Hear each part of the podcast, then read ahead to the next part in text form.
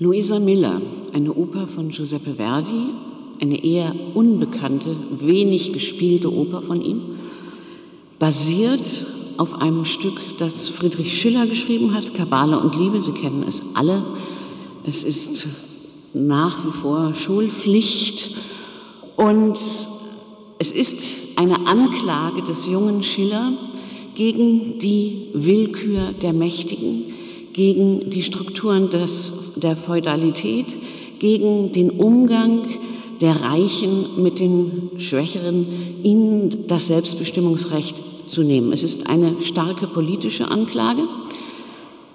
Es ist entstanden in einer Zeit vor der Revolution, vor der französischen Revolution.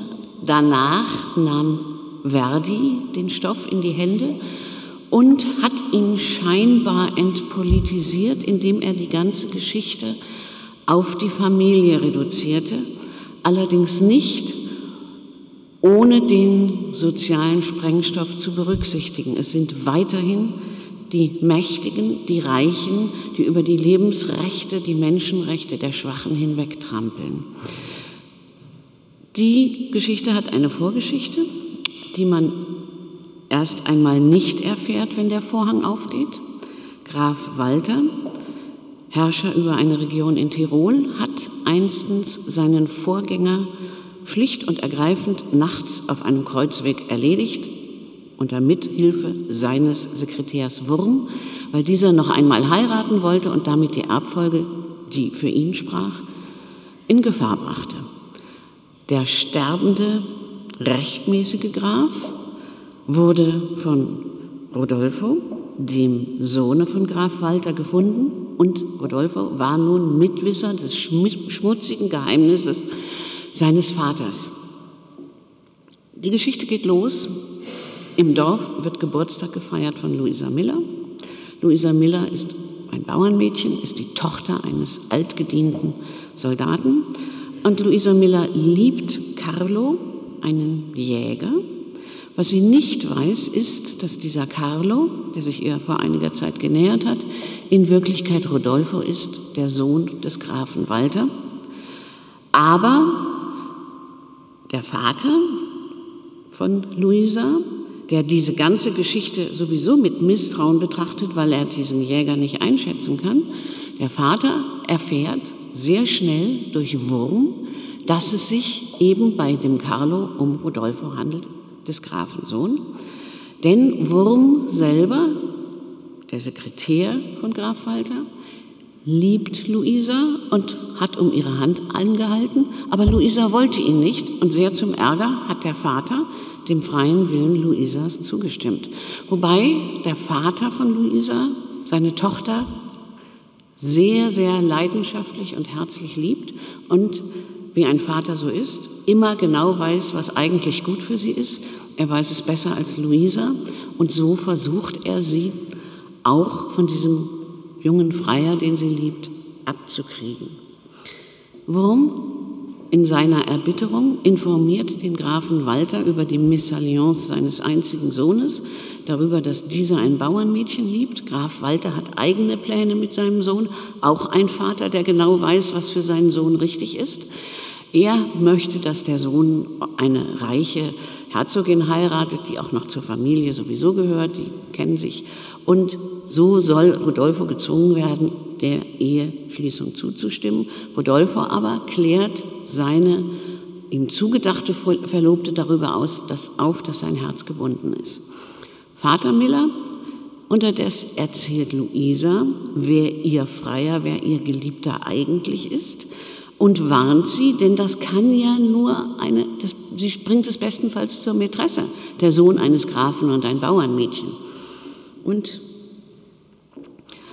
Vater, der Vater von Rodolfo, der Graf, greift ein. Er beschimpft Luisa als Hure. Es kommt zu einem heftigen Wortwechsel, ja, fast zu Angriffen des sehr ehrenhaften Vater Millers gegen den Grafen. Und so hat der Graf die Möglichkeit, Miller und seine Tochter festzusetzen und in Haft zu nehmen. Rodolfo greift ein. Er erpresst seinen eigenen Vater mit dem Wissen um die schmutzige Tat, die dieser einmal begangen hat. Und der Graf muss sich geschlagen geben und Miller und Luisa wieder freisetzen. Kaum ist Rodolfo davongegangen, setzt er den alten Miller wieder fest, lässt ihn wieder verhalten, äh, verhaften. Und Wurm nutzt die Chance, Luisa zu erpressen. Er zwingt Luisa, einen Brief, den er selber diktiert, zu schreiben, in dem Luisa schreibt, dass sie nur Wurm liebt, dass sie auf die Avancen von Rodolfo nur eingegangen ist, weil sie sich davon äh, etwas erhofft hat, reiche Heirat, Aufstieg, einen sozialen, dass sie aber in Wirklichkeit Wurm liebt. Und sie, er erpresst von ihr noch ein zweites, nämlich, dass Luisa im Schloss beeidigt und schwört vor der zukünftigen Ehefrau von äh, Rodolfo, dass das wahr ist. In dieser Situation bricht das Herz von Luisa und sie will nicht mehr leben. Das ist die Arie, die Sie gleich zu hören bekommen werden von Megan Mary Hart und begleitet von Tobias Krause. Das, mein Herz bricht. Ich Sie hofft, dass der Vater noch rechtzeitig freigelassen wird, dass er ihr beim Sterben beistehen kann. So der Sinn und der Inhalt der Geschichte. Unterdessen im Schloss hat Rodolfo den Brief erhalten, der ihm zugespielt worden ist, falsch. Und sofort glaubt er, dass Luisa ihn nur ihm nur schöne Augen gemacht hat wegen des sozialen Aufstiegs. Er denkt keinen Moment darüber nach, dass dieses Bauernmädchen vielleicht ein Herz haben könnte, ihn liebt, sondern er glaubt sofort, der Brief sagt die Wahrheit. Und er beschließt Rache.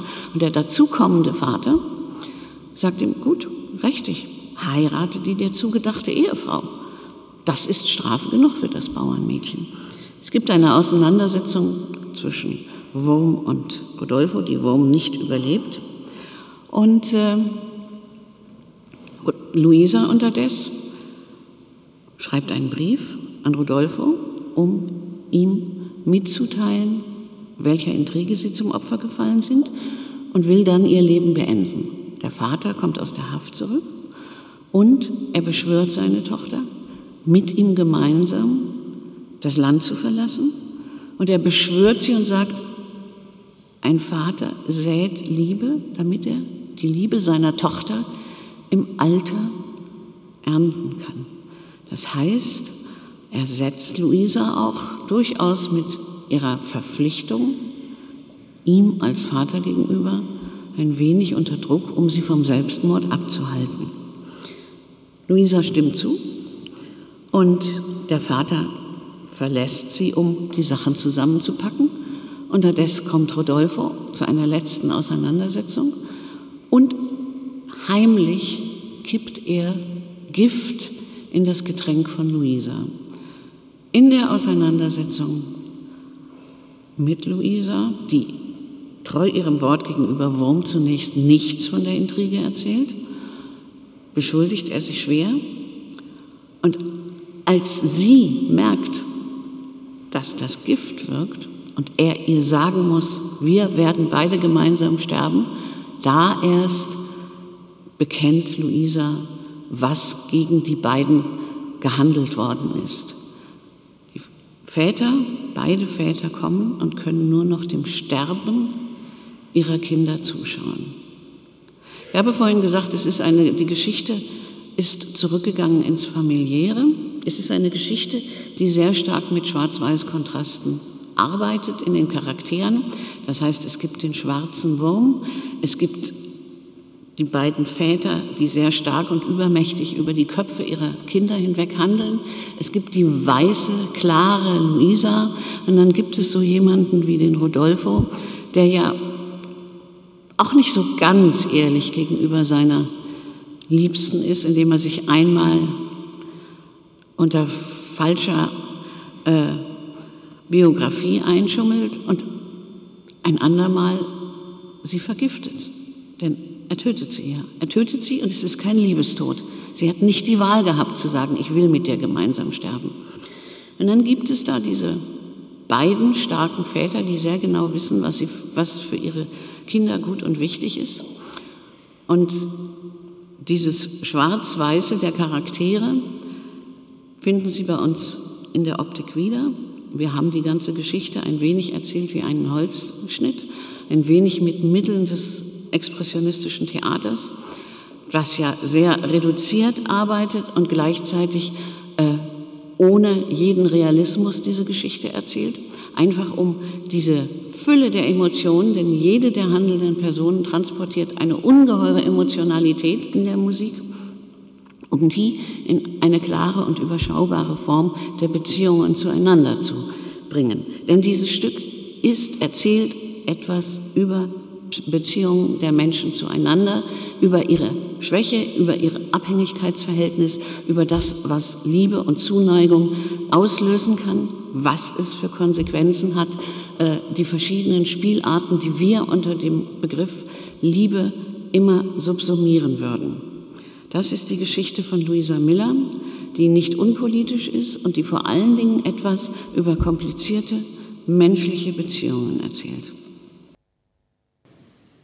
Die Gnade unseres Herrn Jesus Christus und die Liebe Gottes und die Gemeinschaft des Heiligen Geistes sei mit euch allen.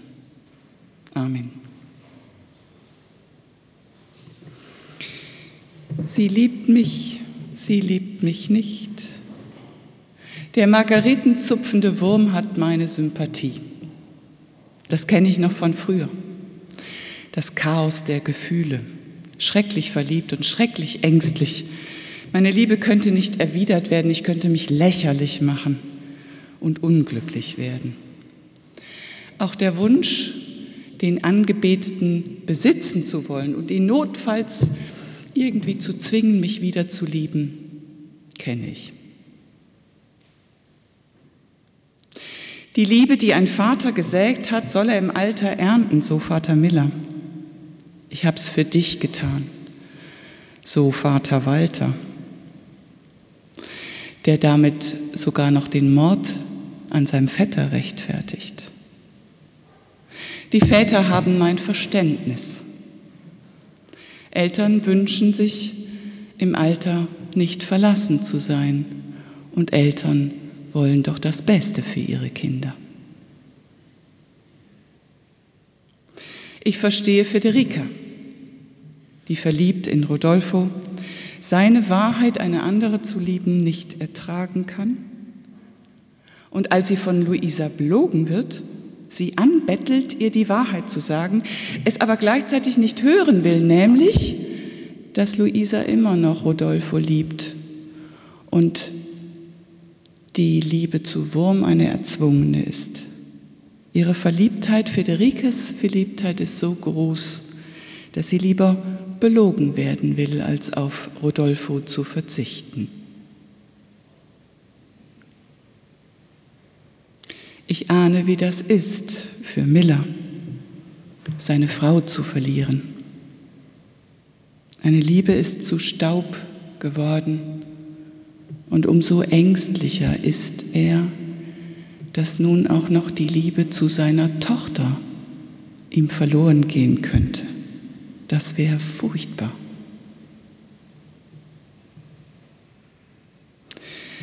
Liebe macht blind, heißt es. Oder mit den Worten von Paulus, unser Wissen ist Stückwerk. Jetzt erkenne ich stückweise. Liebe macht blind, zuerst im Blick auf einen selbst. Wer ist sich schon über seine eigenen Motive und Gefühle im Klaren? In der Liebe kommt es zu ganz seltsamen Kombinationen. Liebe und Zwang. Wurm, der Vater Miller vorschlägt, notfalls eine Ehe mit ihm zu erzwingen. Liebe und Pflicht. Vater Walter, der von seinem Sohn Gehorsam fordert, weil es ihn doch so viel gekostet hat, das Beste für ihn zu arrangieren, nämlich einen Mord. Liebe und Angst. Rodolfo, der aus Angst, Luisa an einen anderen zu verlieren, ihn und sich selbst vergiftet. Liebe und Wut. Erwarte von einer eifersüchtigen Frau keine Gnade, sagt Federica. Irgendwie passt das nicht zusammen. Liebe und Zwang, Liebe und Pflicht, Liebe und Angst, Liebe und Wut. Und doch kommt es immer wieder zusammen vor. Wer ist sich schon über seine eigenen Beweggründe im Klaren? Und gleichzeitig ist da der Wunsch nach Klarheit. Ich will erkennen, wie ich erkannt bin, um Paulus zu zitieren. Deshalb erzählt man sich als Verliebter doch sein halbes Leben, redet nächtelang durch, kommt sich körperlich so nah, dass man beinahe verschmilzt, weil das glücklich macht, zu verstehen und verstanden zu werden. Paulus schreibt aber ganz nüchtern, unser Wissen ist Stückwerk. Wir sehen in einem dunklen Spiegel, ein dunkles Bild und wir kriegen es nicht klar, so sehr wir es auch versuchen. Wir kriegen uns selbst nicht klar und wir kriegen den anderen nicht klar. Der Einzige, der klar sieht, ist Gott. Denn er durchschaut uns, blickt uns ins Herz bis auf den Grund unserer Seele. Du erkennst meine Gedanken von ferne schreibt ein Beter im Psalm 139. Und das ist nicht beängstigend, sondern tröstlich, weil er mich nicht verurteilt. Er lässt sich lieber selber verurteilen in seinem Sohn Jesus Christus, als mich zu verurteilen. So erkennt nur der, der liebt, so liebt nur der, der erkennt. Es ist kein Wort auf meiner Zunge, das du, Herr, nicht schon wüsstest. Von allen Seiten umgibst du mich und hältst deine Hand über mir. Du kennst mich durch und durch, staunt der Beter, und immer noch nimmst du mich in Schutz.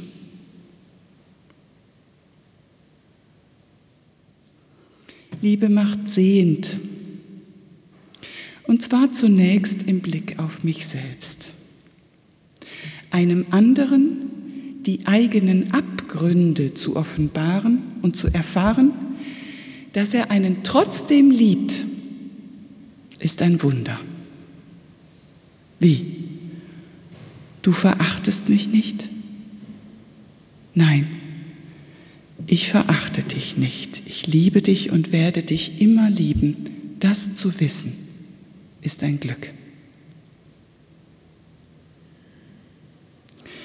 Gott lässt uns das wissen. Vielleicht verstehen wir das nicht immer, weil es halt so schwer ist, sich geliebt zu wissen, obwohl man sich eigentlich in all seinen eigenen Abgründen manchmal ganz gut erkennt. Einmal, darauf freut sich Paulus schon, werde ich erkennen, wie ich erkannt bin. Ich mir ganz begreiflich. Gott mir ganz begreiflich. Bis dahin kann ich leben mit dem Unbegreiflichen. Dass Liebe, meine Liebe auch blind macht, oft gepaart ist mit Zwang, Angst, Pflicht und Wut. Aber das bringt Gott nicht von mir ab. Man kann Liebe nicht haben, die Liebe hat einen, sagte einer meiner theologischen Lehrer immer. Man kann Liebe nicht haben, die Liebe hat einen. Es ist nicht von ungefähr, dass die Liebe, wie man sie sich vorstellt und wünscht, von Luisa verkörpert wird. Sie opfert sich für ihren Vater. Sie lebt weiter für ihren Vater. Sie liebt Rodolfo auch noch im Sterben und erklärt sich ihm, offenbart ihr Geheimnis, weil sie möchte, dass er sie versteht. Luisa ist aber quasi nicht von dieser Welt. Immer wieder wird sie mit einem Engel verglichen oder wird ein Engel genannt, also jemand, durch den Göttliches in die Welt kommt, eben die Liebe Gottes, die langmütig und freundlich ist, die nicht eifert, die sich nicht bläht, die alles duldet, alles erträgt, alles hofft und alles glaubt. Durch Menschen, die so lieben, strömt Gott in die Welt. Dass sie der Pest nicht standhalten, steht auf einem anderen Blatt. Und ich hoffe immer noch darauf, dass das Warum mir eines Tages entdeckt wird durch Gott. Dann werde ich erkennen, wie ich erkannt bin. Das Bild des Paares liegt auf meinem Schreibtisch. Ein typisches Goldhochzeitsbild, vor einigen Jahren in der LZ erschienen. Jetzt liegt es zusammen mit den Notizen vom Trauergespräch auf meinem Schreibtisch. Er ist gestorben. Sie bleibt zurück und mit ihr vier Kinder, drei Enkel und ein Urenkelkind. Nun aber bleiben Glaube, Liebe, Hoffnung diese drei, aber die Liebe ist die größte unter ihnen. Das soll der Text sein, über den ich predige in der Trauerfeier. Im Trauergespräch erinnern sich Ehefrau und Kinder dankbar an den Verstorbenen. Und frage ich, was war schwierig? Naja, sagt die Ehefrau, natürlich haben wir auch gestritten wie in jeder Ehe. Aber wir beten doch und vergib uns unsere Schuld, wie auch wir vergeben unseren Schuldigern. Natürlich habe ich mich auch gegen meinen Vater aufgelehnt, sagt der Sohn, aber ach, es ist alles gut. Das ist die Liebe. Da fließt etwas Göttliches in die Welt, die erkennen lässt, ich bin nicht perfekt und der andere ist auch nicht perfekt. Aber so wie wir sind, haben wir zusammengehalten. Mit Gottes Hilfe und durch Gottes Barmherzigkeit. Über 50 Jahre lang. Und der Friede Gottes, der höher ist als all unsere menschliche Vernunft, der bewahre unsere Herzen und Sinne in Christus Jesus. Amen.